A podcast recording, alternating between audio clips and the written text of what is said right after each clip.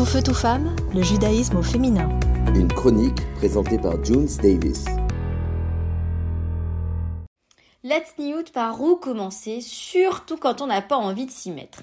Lorsque j'ai voulu enregistrer ce podcast sur Let's Newt, j'ai voulu d'abord faire ma petite enquête auprès de mes copines pour savoir si le sujet allait leur plaire. Il y en a certaines qui m'ont dit ah ouais Jones, ah non mais moi j'adore Let's Newt, surtout quand c'est les autres qui se mettent en jupe longue alors qu'il fait 40 euh, degrés dehors. D'autres m'ont répondu écoute ma petite chérie, ne le prends surtout pas mal. Vous savez qu'en général, quand on commence cette phrase par ça, c'est qu'à 80% de chances que vous allez le prendre super mal.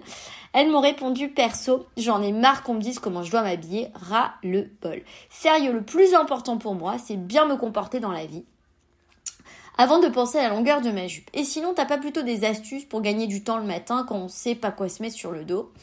Euh, Quand on veut en fait démarrer dans le domaine et qu'on a surtout connu la sensation d'enfiler un bon jean ou un bon fut qui nous fait des gambettes de DS, c'est vrai que la petite jupe longue ne nous fait pas forcément envie. Euh, donc comme le dit le Rav Twitou, que j'adore écouter ses cours, le plus important c'est de commencer à se donner des buts.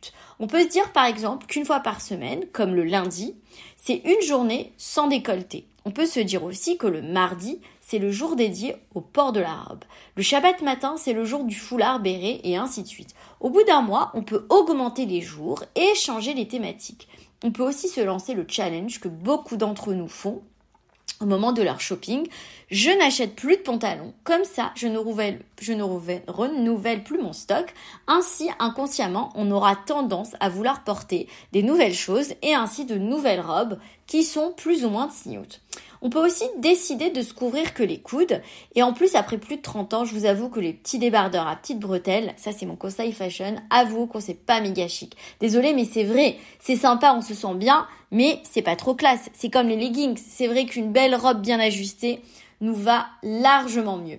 Et puis un petit couvre-chef une fois par semaine, on se sent l'âme d'un top chef. Et oui, ce n'est pas impossible de porter un jour un béret et le lendemain d'avoir les cheveux au vin. Aux États-Unis, lorsque j'habitais là-bas pendant, très longtemps, j'ai même vu des filles qui portaient un jean avec une perruque.